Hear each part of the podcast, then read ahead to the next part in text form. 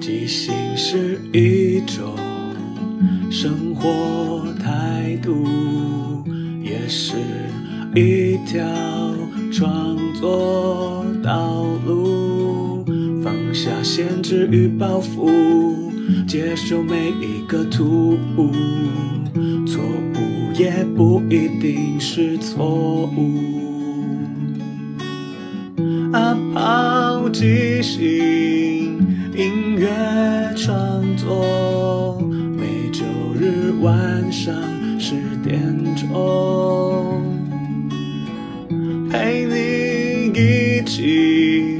即兴面对日常与不日常的种种。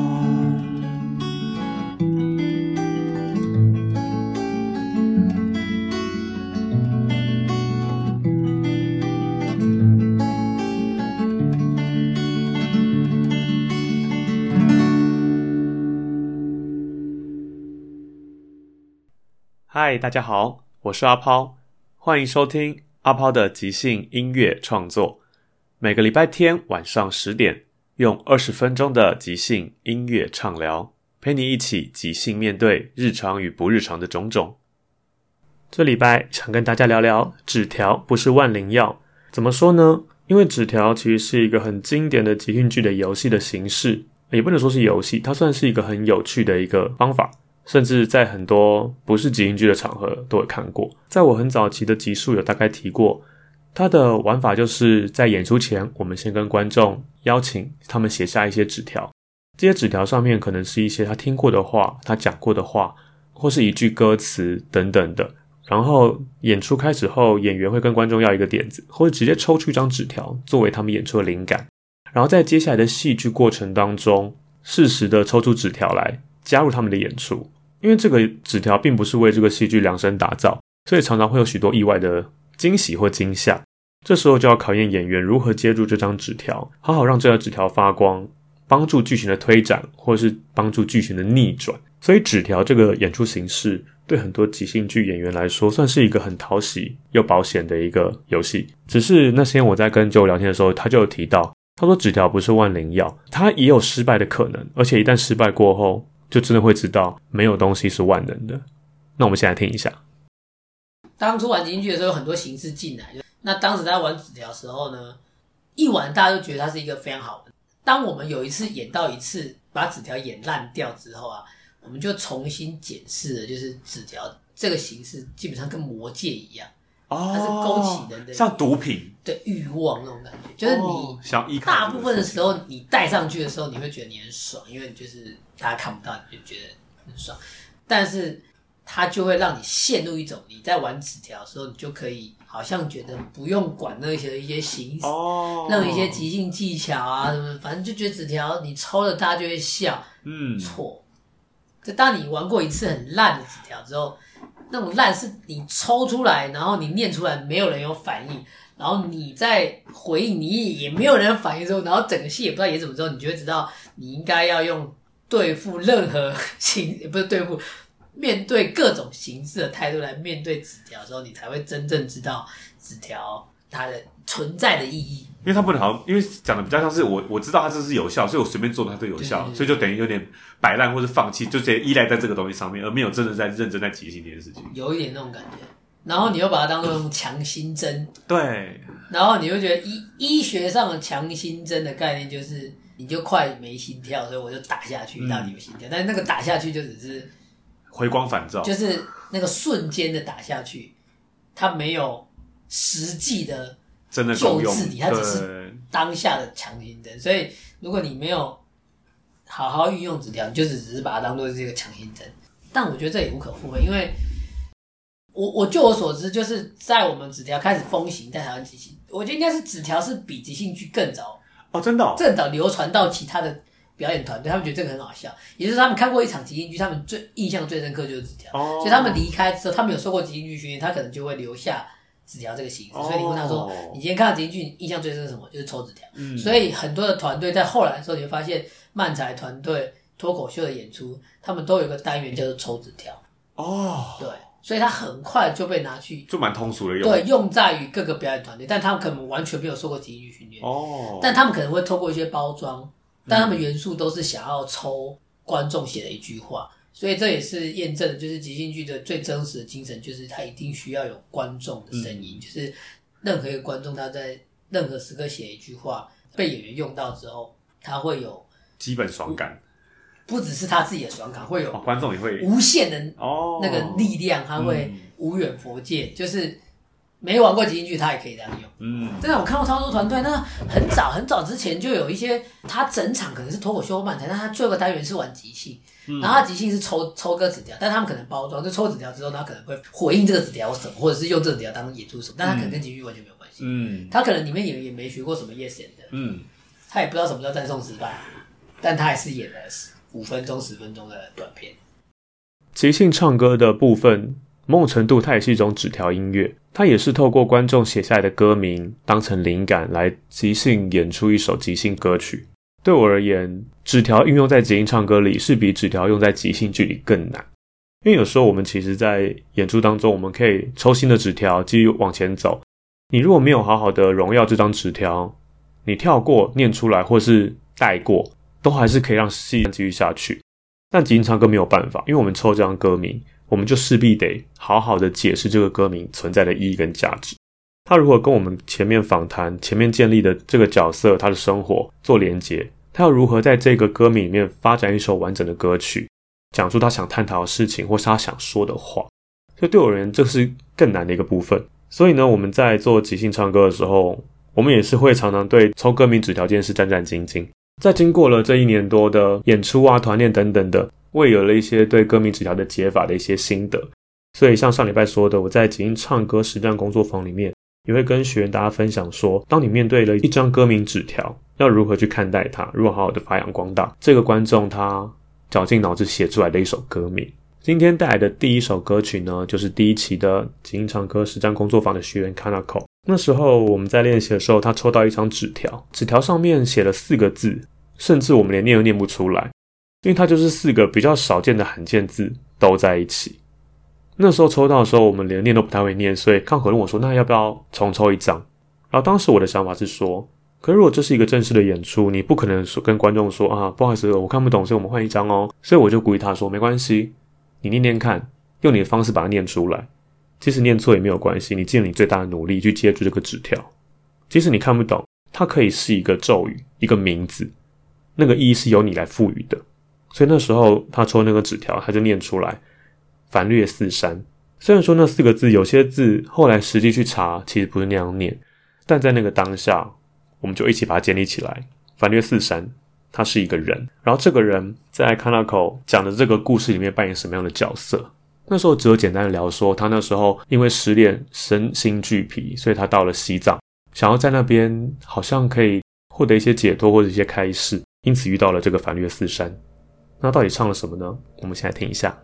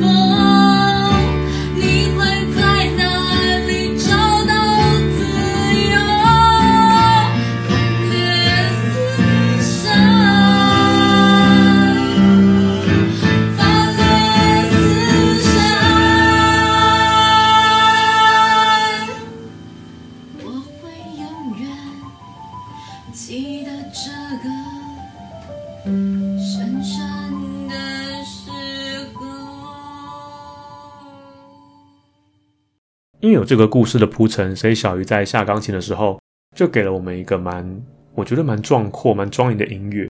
我们好像就真的在西藏高原上面那个辽阔的世界。一开始看那口这样唱，他说：“终于能跟你告别，来到这个西方地方，我们不能够再见。我穿越几个轮回，现在站在这个山边，我转着轮盘，几何看不见。的确，有些地方，有些字词，我们现在听起来好像觉得，嗯，在唱什么？当下听起也是会有点疑惑，但没有关系，那就是他当下的直觉唱出来的。而且如果说要解释，似乎也是可以，但没关系，我们先按下不表。接着他就唱说：“突然你出现在我的旁边，告诉我你的名字叫反略四山。当时的我万念俱灰，到底有什么？有什么缘？缘分的缘。”他的副歌唱：“反略四山，反略四山。你说看看天空，你说看看山峰，答案就在那里头。反略四山，反略四山。你说不用忧愁。你说我曾经过了几个轮回，能够来到这里和你相遇，我们就是这样，我们这样就是个缘分。不用想太多，因为我已站在这。反略四山，反略四山。如果你能够参悟其中，看看天空，我看看山峰，你会在那里找到自由。反略四山，反略四山。我会永远记得这个神圣的时候。其实这首歌里面，他都没有讲任何答案，也没有讲任何开导劝你的话，他只跟你说，你就看啊，看那个天空，看那个山峰，看这个广大的世界。其实对我来说，人是非常渺小的。你每天遇到那些不如意的事情、倒霉的事、衰的事情，或是遇到讨厌的人，在这个宇宙里面，其实都非常的渺小，好像不值一提。当你把你人的眼光放到这个世界之上，往下看，就会觉得自己的烦恼非常的渺小。如果那个灵感瞬间开通之后，好像原本的万念俱灰啊，心情沮丧就没有那么重要，不是那么一回事。好像在那个高原之上，他看世界的角度也更高了，突然开阔了心胸，像某种上天的开示或是导引。我觉得这个歌我自己觉得很棒，也很喜欢，是因为他其实没有跟你讲什么大道理，他也没有想要劝你什么，他只是说没关系，你很难过，你就是好好的感受这个世界。这个其实就蛮蛮有帮助的，因为为什么要说心情不好的时候想去看海啊，或者看看山或者什么，就是你想一个人放空，好好静静沉淀一下心情。为什么要沉淀呢？因为你的心情正在纷纷乱乱、纷纷扰扰，然后有个地方可以安安静静的让你感受你好好的活在这个世界上。我觉得这是一个，这绝对不会是康纳狗在一开始唱歌时候就想到的事情。他在一开始接到这个名字的恐惧或者是不确定，后来他战胜了它。之前我会觉得可能找不到自己要去的方向是一种迷路，但我最近跟着上课、跟学员的讨论跟分享之后，我开始觉得所谓的迷路其实不是真的迷路，而是你跟着观众一起在这个音乐里，在这个故事当中一起去寻找最后该去的地方。所谓的迷路，只是你还没有到终点，你还在路上，你不知道你最后走到哪里，所以你还在找。但这首歌里面，他最后找到了，他记得了他的痛苦，在这些山峰之上，在这天空之下，好像他重新找到了自由。所以这歌我觉得非常的有哲理，我觉得很棒，所以跟大家分享。然后今天带的第二首歌还是卡纳口唱的，这一首是在最后群星会之新生报道一的正式成果展现上面演唱的。那时候抽到的歌名纸条是烧肉粽、修霸掌。然后这首歌的难度在于，其实修霸掌是一个对蛮多我这个年纪的朋友来讲，可能是一句耳熟能详的老歌。但你抽到了这个东西之后，你要如何跳脱出老歌的框架？这就是每个人的诠释方式不一样。就像我之前曾经有唱过一首歌，他观众写说：“你怎么舍得我难过？”这也是一首很经典的抒情的慢歌。然后那时候我希望可以有一个不一样的诠释，所以我在解这个歌名的时候，我就说：“哦，这是首快乐的歌。”然后讲的是说我如何讨我女朋友欢心，所以我会是用很一种很亲昵可爱的方式去创作这首歌。这也是在之前其实有，大家也可以有机会可以回头去听。但我们先来听这一首 Kanako 在《群星会之新生报道一》里面的演唱。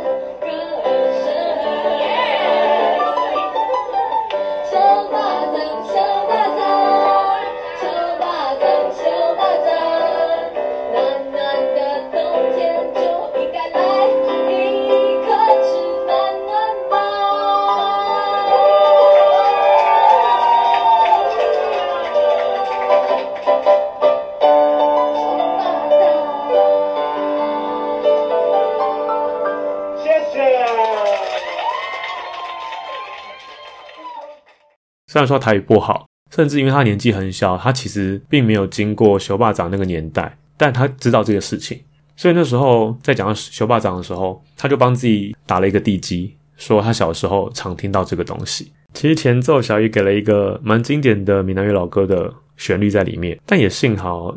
Kanako 本身不熟的那首歌，所以没有太影响在他自己的创作里面。他这样唱，他说：“小时候我的家外面总会有台车，他总会唱着‘小霸掌，小霸掌’。虽然可能不是这样唱，但是他的回忆就是这样。小霸掌，小霸掌，小霸掌，小霸掌，你要不要来一颗怀念你的家乡？小霸掌，小霸掌，小霸掌，修霸掌，一颗暖乎乎暖到你的心肠。”那时候原本觉得这歌哦蛮简单蛮可爱的就要唱完了，但到第二段，他来到了现在，他这样唱，他说：“长大了以后啊，我的家门外啊，再也没有那台车唱着‘修霸掌，修霸掌，熊霸掌，熊霸掌’，我怀念的那台歌声，那台车的歌声。熊霸掌，熊霸掌，熊霸掌，熊霸掌，暖暖的冬天就应该来吃一颗暖暖吧，熊霸掌。”就是他其实把熊霸掌这件事情当成某种乡愁，某一种小时候有，但现在现在可能也有，但有些什么已经不一样，或是失去的东西。我很喜欢这种看似平凡的物品，然后赋予了一些情绪，赋予一些记忆，然后在歌里面又有一个现代跟过去的一些对照。我觉得其实是一个前后呼应又结构完整的一首歌，而且旋律好听。到后面其实大家都会一起唱《修霸掌》《修霸掌》。